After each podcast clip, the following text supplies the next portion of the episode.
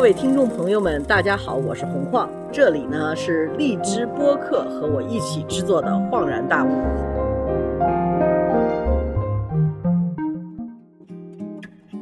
大家好，欢迎来到《恍然大悟》，我是洪晃。今天呢，来跟我们聊天的呢是两位女科学家，其中一位是我的学妹，但是我这说学妹呢是我自己装嫩哈，她叫任小媛。小袁，你说说你是哪年从 Vassar 毕业的啊？我是一三年毕业的，啊，然后你是九零后吧？对，我是九一年的，呃，九九零后，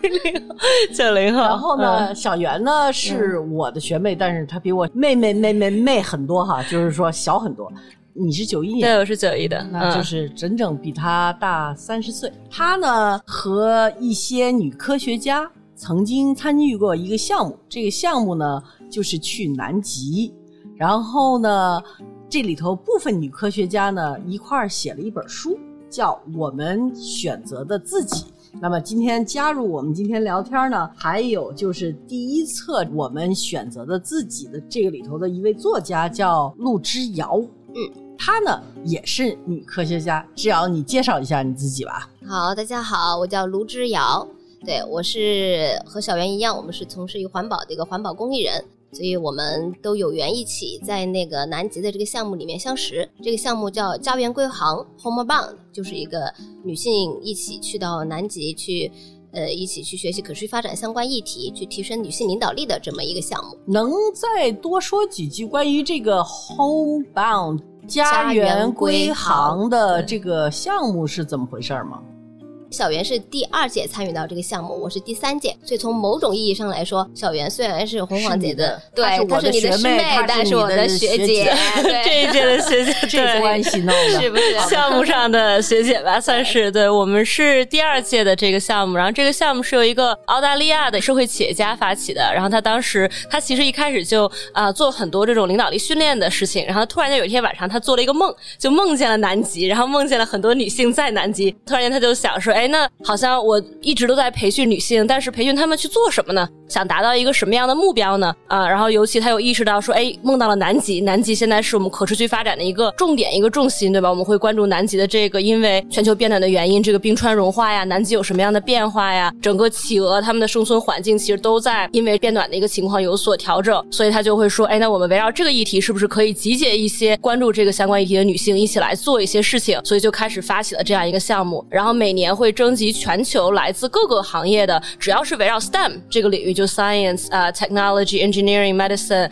对 Math 之类的，就这个整个的领域都是可以进来学科学，对，只要是跟科学相关的。然后这些女性啊，因为她相信这些领域是会直接关注到我们环境的整个的一个未来，因为有了跟这些领域相关的信息，我们才知道怎么去预测环境的变化，怎么去规避可能对我们的风险，怎么样去调控和调配资源，去确保我们不会再面临这样的气候风。险，所以他觉得这些领域的女性的声音是最应该被听到的。但他也意识到，就是女性有的时候在这些领域是没有那么像男性一样敢于去发声的。她可能在背后偷偷做研究，但是不知道怎么样站到台前来讲自己的故事，不知道怎么样去争取自己领导的角色和位置，怎么去来用自己的专业知识去做有效的决策。所以他觉得我应该集结这些女性一起，然后去给他们上这种领导力的课程，以及让他们去勇敢站到台前来，增加所谓的 visibility，就是自己的可见度，然后让他们学会。怎么把自己的科学故事有效的讲出来，让更多人听到，让更多人意识到，让他们能够以他们作为女性的这样一种特质。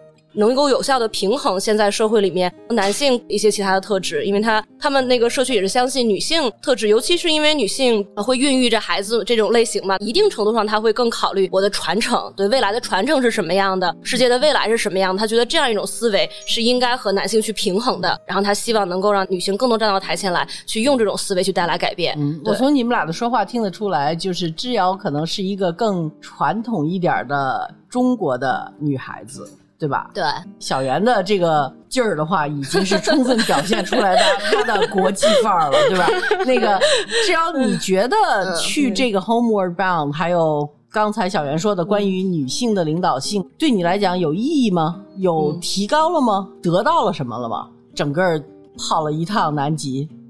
我觉得其实是有它的意义的，因为我大部分时间是在中国上学，然后虽然在国外也学习过一两年的时间，但是呢，在参与到这个项目当中的时候，因为他说的内容说他是要提高女性的领导力，而且呢是对于这种在从事可持续。发展，然后对于气候变化这样的女性，希望她们有更多的话语权去做这些事情。那因为我自己是从小学习的专业以及我自己的职业道路的选择，我是希望能够真的在不管是环境保护、保护地球，然后在这方面能够有我自己的这个发展道路的。所以在参与这个项目当中时，我自己也觉得我是需要有这种女性领导力的提升的。我觉得大家回来都会聊到一些很多的改变和转化，包括有很多人是觉得有一种人生的转折的一种的你自个变化儿。的最大的转化对，但是我的变化呢，是我的感觉是说，这一趟回来没有让我有特别就是历史性的转折，一百八十度转弯的那种变化。恰恰是这一趟让我在自己选择这个道路上，就是更加的坚定，就更加的肯定了自己的这种选择和道路。因为在这个项目里，我看到了全球有这么多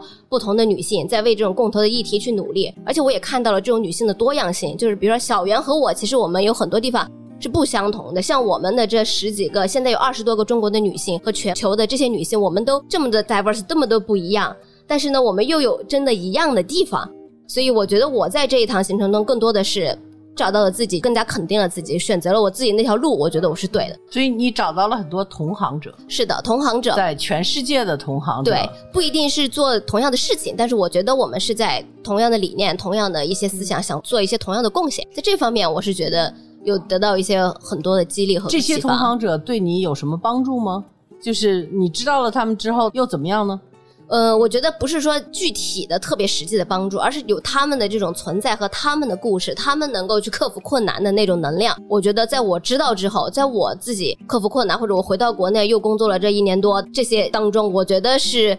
我会觉得我不太孤单了，我有这样的一些同行者，大家都在为这条路努力，大家都有各自的困难。好的，嗯，那我现在就必须要问一下，你们在环保方面都在做什么了？那个小袁，你先说吧，因为大概齐知道你在做。好的，好的，嗯，然后我现在是在自己做公益创业啊，然后是在做一个组织，英文叫 My H2O，就是我的水，My H2O，然后中文就叫无水无水信息平台，然后主要是一个关注和解决乡村饮用水安全问题的这样一个公益机构，然后我们会每年去支持很多青年人进入到乡村去进行饮水现状、卫生现状的一些调研，同时针对有一些隐患的这个社区，去有效的链接这个企业啊、基金会还有政府的资源，去为当地对接一些小型的这种解决方案，去确保我们的村民们能够喝上干净的水啊，用上干净的卫生设施。对，所以这个是我们机构主要核心在做的一个工作。对，主要是围绕着饮用水安全和饮用水数据这个方面做的。能给个例子吗？嗯就是比如说你去过一个什么村儿，完了这个村儿里头你们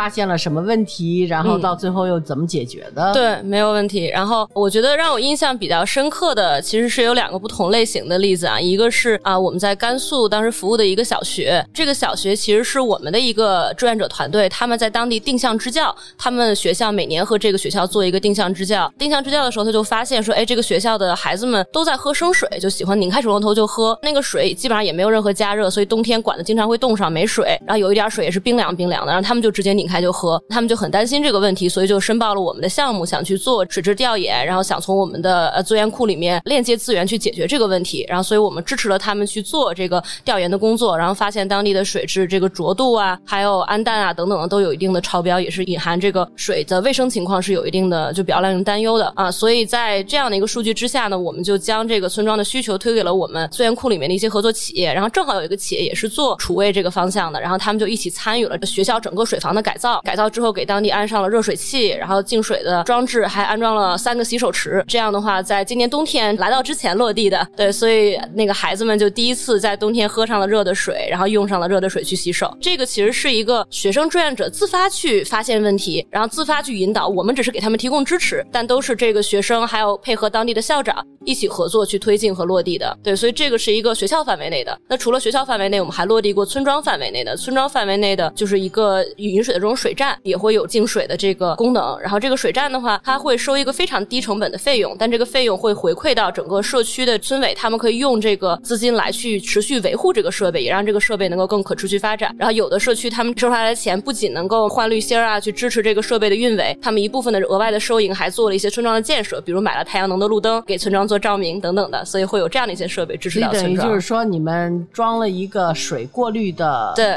泵，对，装了一个设施，对，一个水站，水站对在一个村子里头，对，在一个村子里，然后村民呢是去用这个水的时候呢，对。要少许的交一点儿水费，对对对。然后这个水费就成了村里头可以拿来去做别的环保的对村民有益的事儿。对的，对的，对的，所以是一个可持续的，就是支持性的来源。你做的所有的东西都是围绕着水。对，会围绕水，因为水其实它会有很多关联嘛，比如说卫生也其实和水有关。嗯你这个厕所如果没有水，你就冲不下去，对吧？就这个厕所没法用。对，所以其实很多东西都会和水有关。嗯对，所以我们这个整个围绕水这个议题会做相关的乡村的工作。嗯，只要那你在做什么呢？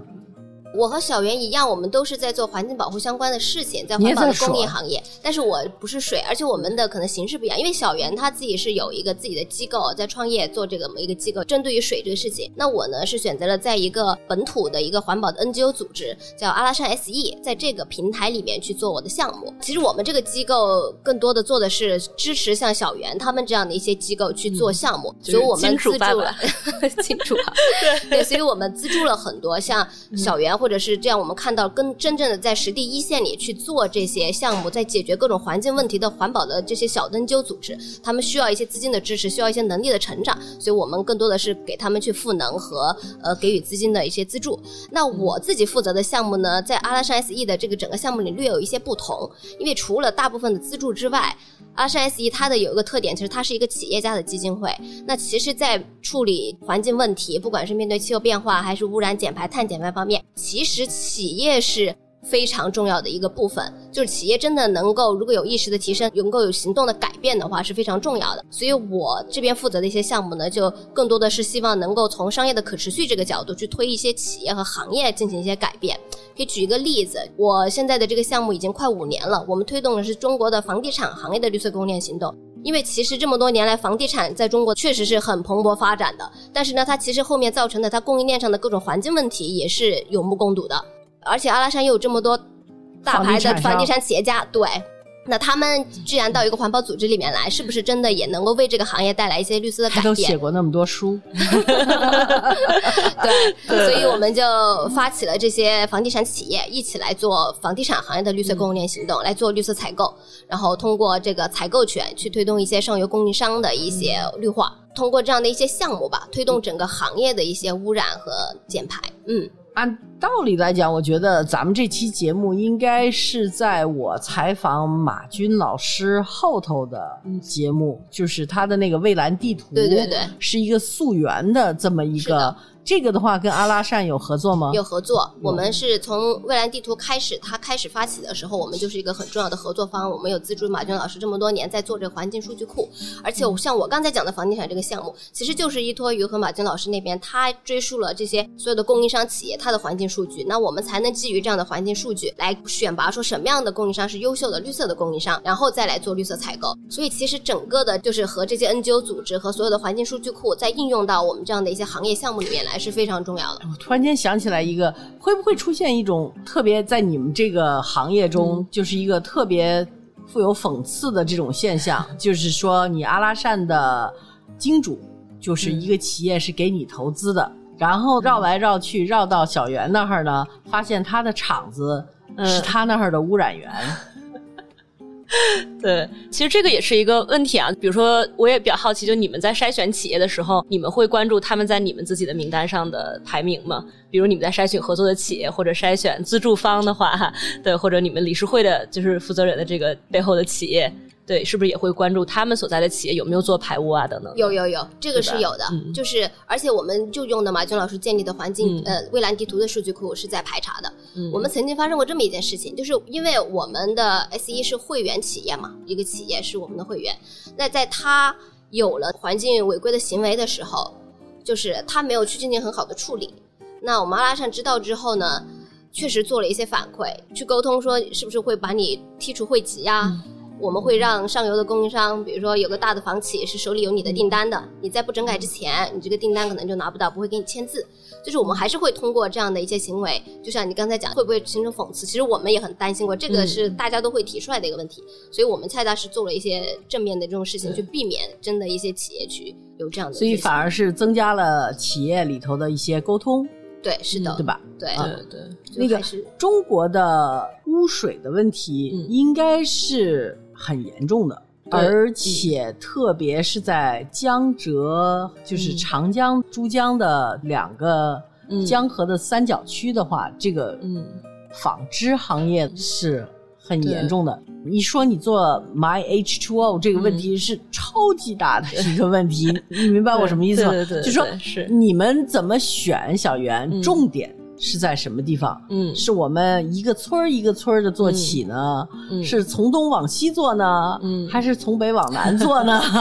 还是从东南往西北做呢？还是就是我想知道你们的一个长期的规划。嗯。对对对，这个其实也是我们自己随着时间再去啊，也去探讨和优化的一个选择。然后对于我们而言呢，我们因为其实有不同的 NGO，它有它不同的分管的这个区域嘛。有的组织就是专门做像你说的那种工业污染，对吧？它是可能纺织厂、纺织业的污染，或者煤矿的污染，不同类型的工业污染，甚至还会再有细分，可能这个组织它就做煤矿类的污染，或者就做某一种类型特定的污染。对，然后像我们的话，啊，一方面我们是做就是直接跟乡村相关的，然后乡村的话，那么其实它最大的一个污染染源反而是这个面源污染，就是这种比如说农药、化肥带来的这样的一个类型的污染。所以我们就是在去年和今年，我们在选择我们关注的地点的时候，我们会关注就是生产的粮食产地，对，比如说我们的东北，对吧？然后这个地区就是我们会关注的一个重点。当然，京津冀这个地区我们也会比较关注，因为是啊我们所在的这个城市的周边，而且现在也是一个比较核心的地区，所以我们现在有在关注这两个片区它这个农业面源污染的问题，农业面源污染对地表水和地下水的影响。那个，嗯，听众们透露点内幕消息：东北 哪儿的水最好？这个我们还没有那么广泛的数据的筛查，然后所以就没有完全覆盖的。米是最好吃的。这个其实呃，如果我们去做这个呃粮食的筛选的话，其实还是要一定程度上会看有没有这个有机的这个标准标准。对我我们合作过的几个村庄，呃，还是会有就是专门有一开辟出来一片土地去做这个有机认证的。村庄的名字吗？对我们这个村庄不是在东北那边，我们合作一个村庄是在贵州有一个村庄。对对对，贵州是吧？对对对，贵州我们是合作过一个村庄，然后当时我们一般合作的都是有污染的村庄，然后唯一那个村庄是我们当时想立一个正面的标杆，因为觉得做的负面的调研比较多。然后这个是我们当时合作的啊，也是在黔东南那边有一个合作的村庄啊。然后那个贵州应该有一块地方是好像是全球负离子。最高的，嗯，我有好多不能说是你们的同行，但是认识很多科学家的人，天天跟我说，咱们去到贵州的某某某地方去退休去。这这个地方我真的是忘了这个名字了，然后我就老问他，我说为什么到这个地方去啊？他说因为那儿的负离子 是最高的，全球排名都是最高的。嗯，所以你们找到最好的水源也是在贵州。对，那边我们在目前调研过的那边的确，呃，他们有这个山泉。而且他们当地也是有这个宗教文化信仰，所以他们会非常就是对水很崇敬，对他们会把这个泉放在一个呃就是小的一个石房里面，然后供起来那样的，对，所以他们其实对水是有崇敬感的，对，所以他们当地的这个领袖跟当地人说说，哎，你看我们一直都对对这个水很崇敬，虽然别的地方他们用农药化肥，但是我们能不能想一个办法不去用农药化肥，但是我们怎么去讲这个故事，让我们能够因为不用农药化肥产一点高的价格，然后让我们有一些独特的竞争力，所以他就靠这个。去来讲了自己这个村庄、这个社区的故事啊，然后反而占据了一部分相对比较独特一点的市场。对，然后但这个也是会需要有这种呃本身他这种信仰在，而且会有这样一个领袖来去讲这个话，来去带动这个工作，要不然的话是很难去做这样一片有机的实验田的。嗯，那作为阿拉善来讲，你的那个项目侧重点是在什么地方呢？制药。对，呃，我们可能更想的是推动一些行业的改变，所以可能小袁他们会。Focus 在一个村，或者是解决一个问题，那我们可能说，因为如果我们能集结起来的力量更大一些，他们能带成的影响更大一些的话，我们希望能从行业推动。刚才你刚提到那个纺织行业，纺织行业我们其实也正在做，就是说我们想集结一些品牌的企业来共同推动上游的这个水污染的问题。所以我觉得，呃，是从不同的角度和规模就想去解决这些相关的一些问题。只要你打交道的，应该有很多男性的老板。有，你觉得去了一趟南极，嗯，回来之后，你的管理他们的 能力是否有所提高？管理那些企业家的能力。嗯，我觉得反正我一直都比较自信吧，就是说，我觉得我能够从专业的角度，或者是能够推动这个项目往前的地方，我还是很愿意去说服他们。你说你一直都非常自信，你为什么这么自信？因为很多很多的女生不是那么自信，所以她们很想知道。你说我很自信，我可以跟一帮子大老板，我呵斥他们，我告诉他们他们该怎么做，就是什么叫环保，什么不是环保，就这个自信是什么给你的？我觉得是不是从小一个是家庭的一种鼓励吧，就是家庭可能也一直不会给我太多的否定，就觉得那你爸得多宠你啊！我爸妈其实不是很宠我，是放养型的那种，哦，就是。女孩子要放养，真 的要放养了就有自信，不放养 窝着家里头，可能管的太严格的话，你会在各方面都觉得自己会受限制。但是如果没有那么多特别多的条条框框，可以稍微任其去发展一点的话，你可能会觉得自己有更多的可能性，然后也可以更多的肯定自己吧。一部分的自信可能还来自于这么多年我没有做特别多别的事情，我就专注的就是我就想做环境保护，就关注这个，所以我也学这个，然后我也就是希望做这方面的事情，所以别的从专业上来讲，知道当你跟这些男性可能比你大很多的企业家讲话的时候，你的专业性。是比他们要强，而且他们是尊重你的专业性的。是的，我觉得我会愿意有这样的一种自信，哪怕我不是真的完全对，但是我觉得我看到的方向，我能带到，对，我能带来的改变，我也希望 去传递，就是这种感觉。但是他们也尊重你们专业人员的一些意见。你觉得这些男的老板好沟通吗？呃，还行吧。呃，这个回答是他们最好沟通的在哪里？最不好沟通的在哪里？你不用说人哈，我们当然希望你给我们点八卦，但是好像在这儿也对你不算 强调我们女性的专业性，我们不能八卦。但是能不能总结一下？就因为其实对很多女性来讲，她们困扰的是怎么跟男性的老板沟通。嗯，就是你跟他们沟通，你觉得好沟通在哪儿？不好沟通又在哪儿？我觉得好沟通的地方就在于，如果你们就是能想到一起去的时候，会比较好沟通。就是针对于比如说某一个项目或者某一个时间点，你们思想稍微比较统一的，志同道合，对这种时候很重要，是比较好沟通的。大家会往同一个目标去想，同一个目标去努力的时候，这种时候不管男性老板再怎么样，我觉得都是好沟通的部分。不太好沟通的部分，可能就是就也是说看那个事情是怎么样的。如果他有个固有的思维，觉得。这个事情就不适合我们阿拉善干，或者是怎么样的情况下，特别就是对我来说，我再去推动的时候会比较难一些。再加上，其实吧，我在的这个机构，它是一个非常复杂的一个机构，它里面的。各种关系，各种就是是非常复杂。像小袁，我看到他笑了，就说他也略知道，因为他也是阿拉善陪伴着一起成长起来的，对吧？和我们有好几期的合作，看到了一些你们的故事，真的是很不容易。对，所以有的时候我觉得在这样一个复杂的机构里面，你就想做好你那一部分的事情的话，是会说要找到一个专注点和一些方法吧。我就见过几个你们阿拉善在里头的。应该算是成员的大老爷们儿，嗯，呃，我就很好奇你们怎么跟他沟通。不过我们这个还再往下说哈，小袁，我想问你的是，你是没有选择去一个机构，对吧？你选择自己创业，而且你是 Vassar 之后去学了一个环境工程，对，环境工程在哪儿？在麻省理工。在麻省理工学了环境工程，嗯，然后决定回来去做这个。对，整个的这个 怎么样形成的？怎么发生的？哎，What happened？就就 exact，就这整个的怎么样？在当了我的学妹，又去了麻省理工，完了之后又回来，又弄了水，就这条线的思维是怎么成立的？你给我们讲讲。可以，可以。以可以。呃，其实我在 Vassar 的时候就已经在做一些公益的项目了。不知道学姐知不知道有一个 Vassar Haiti Project，就是一个专门服务海地的公益机构啊。然后他们就每年会呃支持我们去关注海地的一些贫困的一些现状，还有包括它那个地震之后的重建。所以每年会带着我们当时刚刚进到学校的一些人也去到海地当地，然后去来了解当地一些情况。然后所以那个时候是我第一次呃可能接触一个比较。大一点、正规一点的这种 NGO 组织，他们也是正式在美国注册了 Five One C Three，就那个正规的 NGO 的呃，就是这个 status。对，然后嗯，然后去到那边的话，我也当时开始负责的一个项目就是他们的这个啊水源改造。对，所以当时就有关注到他们，哎，这边他们那边是真的就是要打一个水，要大概走几公里，然后就舀这个水，然后放到头上，对，然后再从头上扛回来。所以他们那个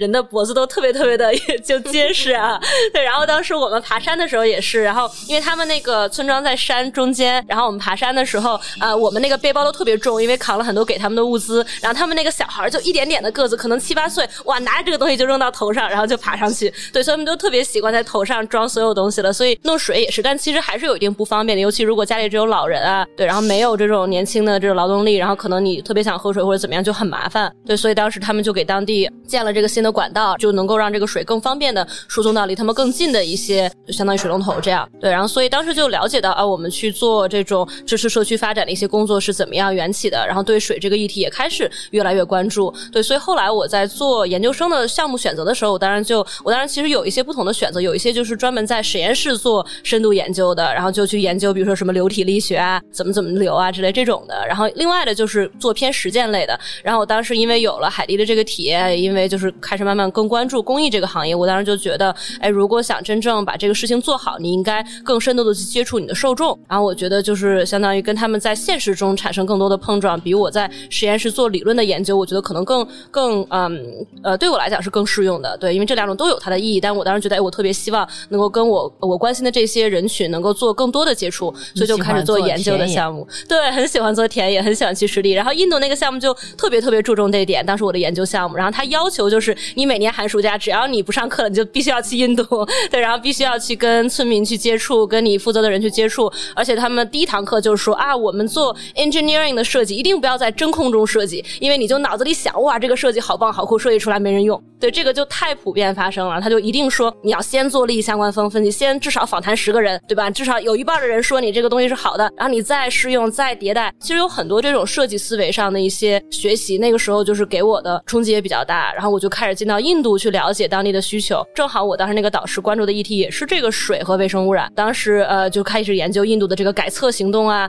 印度他们这个厕所怎么样安装上去，然后大家都不用这个厕所，厕所变成大家什么聊天的八卦的地方，没有人用它。对，然后就这些又是怎么发生的？所以就开始研究印度的厕所啊，研究印度的水，然后就开始看啊，印度有一个特别大的数据库，然后数据库甚至为了强迫大家用厕所，就会要求每个人要跟自己家厕所做一张自拍，什么每天自拍一张，然后证明你跟你的厕所是有感情的。对，就会有这样的一些情况，就开始觉得，哎，这个数据信息平台挺有意思的，能让你看到乡村的这个现状，能让你看到除了硬件落地之外，当地的软件设备怎么样？当地的村民意识形态怎么样？是不是村民在积极更新这个数据信息平台，对吧？然后你是不是能看到他们这个发展的现状？做了很多印度的这些，就会开始想，哎，那中国的乡村是怎么样的？所以当时只是一个这样一个想法，然后正好有一波就是也是很关注这些议题的年轻的在海外的一些小伙伴们，我们就说，哎，我们都很关心中国的情况，但是我们都离得很远，我们都不知道，对我们能不能就是跟中国的一些在做这种青年社群的组织做一些合作，让他们去调研。调研讲讲这些故事，让更多人看到乡村的情况。所以一开始其实只是从一个有点像一个小活动，对这样的想法出发。然后那个时候就开始创立了，也叫 My H2O。但其实当然只是想做一个小项目、小活动啊。然后那个时候我还在读书，所以大家就基本上熬夜去跟。中国凑时差，然后我们上完课半夜开始跟中国这边去对接，让他们去做怎么做调研啊？对接的人是谁呢？那当时是也有一个中国的公益组织，那个时候我们自己的组织还没有独立，所以我们是有一个在就是青年气候变化行动网络，对，然后也是我们都比较了解的一个组织。然后当时我也是那个组织的一个志愿者，依托这个组织的基础，他们有一堆这个高校合作的社团，然后我们就开始动员这些社团去做这个工作。但当时只是一个倡导，然后慢慢的做着做着就做起来了，然后就开始讲这个。个故事，然后大家就觉得，哎，这个是一件很有价值的事情啊，你们可以这样做，这样做，得到了特别多的反馈支持。也可能是因为我们学校本身就是一个特别注重创业的学校，就是你好像没有个创业项目，你就不是 MIT 的学生，对这样的感觉，所以大家就都开始讲故事啊，创业。然后我自己也开始去来学习怎么样更好的去为这些村庄去讲故事，然后为这个项目去讲故事。对，然后慢慢慢慢的就发现它，哎，慢慢的滚起来了，然后就开始有这么一个项目了，然后就觉得，哎，可能是一个好的契机。如果我真的想做下去，那么我肯定要回国去跟我关注的这些乡村和关注的这些村民去做更直接的接触，要不然就是站着说话不腰疼嘛，远方去看着他们。所以当时就觉得是一个契机啊，还是回来去了解一下真正的情况。所以你现在所做的这个企业，那你是 CEO 对吧？呃，对，算是我们一般公益行业叫 CEO 的比较少，就感觉叫什么总干事啊，或者什么 就干事儿的老干部，总干事负责人，对这样的总干事负责人、创始人，可以这么说吧？对对对，嗯，像你们是一个社会企业，我们其实是一个暂时还没有就是完成注册的民非，所以我们会有跟基金会的一些合作的专项，还有跟其他民非的一些合作专项。我们是企业的身份，但我们是一个就是社会组织，嗯，但是你们是往着非盈利的方向去走。对，我们现在是在做非盈利的工作。嗯 OK，对，在中国成立非盈利组织容易吗？不是非常容易，看时间节点。对，看时间节点。之前有一段时间，好像一五年那会儿，就是有一阵儿成立起来会很容易，但是就因为那段时间成立起来很容易，可能就出了一些风险，所以后面就开始把控就特别特别严。尤其是北京这边，就近些年把控也会非常严。对，所以就呃，在北京这个地方成立是比较难的。所以有很多组织它会有异地的成立，虽然在北京工作，但是也会在其他地方建一个分社，反在其他地方成立民非。对，这个就是的确看机遇，就是能不能成立看机遇。对对，好的。那要是你不是民非的时候，这个问题问你们两个人哈，因为在很多国家，当你去做一些企业的公益的事情，包括像阿拉善这样企业公益的事情，国家在税收上头会给予企业一些优惠，然后像。你这样的就是 My H2O 的这种小的企业，如果我作为一个个人，比如说我要赞助你一些钱的话，我在个人所得税上也会得到一些优惠。但是在中国，这个税收体制和这个优惠体制暂时还没有建立起来。还是建立起有一定的，是有一定的体制的啊。如果你个人做捐赠的话，你捐赠的一部分款项是可以做个税抵扣的。OK，那企业呢？一样的，一样的，就是一样的对你只要是做公益的捐赠，都有抵对。对对对对，嗯是有一定的个税抵扣的。OK，所以你们现在就可以给你们各自的企业做一个小广告了。介绍就是捐赠是吧？对呀，来吧。可以可以可以。你的企业叫对 My H2O 呃无水信息平台，然后我们在腾讯上也有公募的项目，我们是挂靠在一个公募基金会下面的一个专项项目。OK，对，所以给你捐钱怎么捐呢？可以直接在腾讯公益上，对，然后应该是要找到我们的项目名字，我再确认一下，因为那个 有几个不同的项目，我给我半分钟，我快速确认一下，可以这样先来。那咱们先说阿拉善吧。对对对对阿拉善其实不需要宣传，因为很多人都知道你们。但是你们是不是也需要更多的企业的加入呢？对，是的，因为阿拉善它现在关注的环保的项目议题是很广的，因为小袁关注水，但是我们关注生物、关注商业，然后关注污染、关注荒漠化，所以我们关注的议题特别广。如果你不仅对水感兴趣，对别的环保议题也感兴趣，也想关注这些议题的话，就可以到阿拉善来，你能找到特别好的一些项目，也是非常落地的，这些项目可以支持。而且非常保险，对不对？因为呃你们阿拉善是由像你这样的人 去过滤。来申请资金的人，如果我是一个企业家，比如说我对森林保护比较感兴趣，嗯我要把钱给你，你会去给我把关的，对吧？对，会，我们会设计好好的项目，然后让你的资金真的能够支持到公益项目里面去，真的能够带来一些环境的改变。然后我们也欢迎更多的企业家，各行各业的企业家。首先，在做好自己企业自身的那些污染问题、那些解决绿色发展之后，也加入到比如说像阿拉善这样的那大家如果说我的企业其实做的不算太好，嗯我这个污染源我也控制不了，我暂时也没那么多钱，但是我还想给你捐钱，你收吗？收啊，我们我们收，我们也有和小袁他们一样，也在那种教室平台上都有，就是你可以作为一个公众来腾讯平台上找到阿拉善，然后对你喜欢的项目来进行捐赠。嗯。OK，嗯小袁再，说一遍，我们确定了，是那个为村民带来干净水，这是项目的全称。为村民带来干净水。在腾讯公益腾讯公益的平台平台上。搜“为村民带来干净水”，嗯然后你们就可以为我的学妹小袁 她的 My H2O 的这个项目进行捐赠。阿拉善呢也是在腾讯公益对在搜阿拉善善就可以捐赠。这个呢是今天两位女嘉宾呢，呃，她们现在的工作。然后我们现在先喝口水，休息一下。你们要咖啡吗？下边我们就该谈你们的书和女性领导力了，南极了哈。下面咱们就企鹅了。好好好。好，谢谢。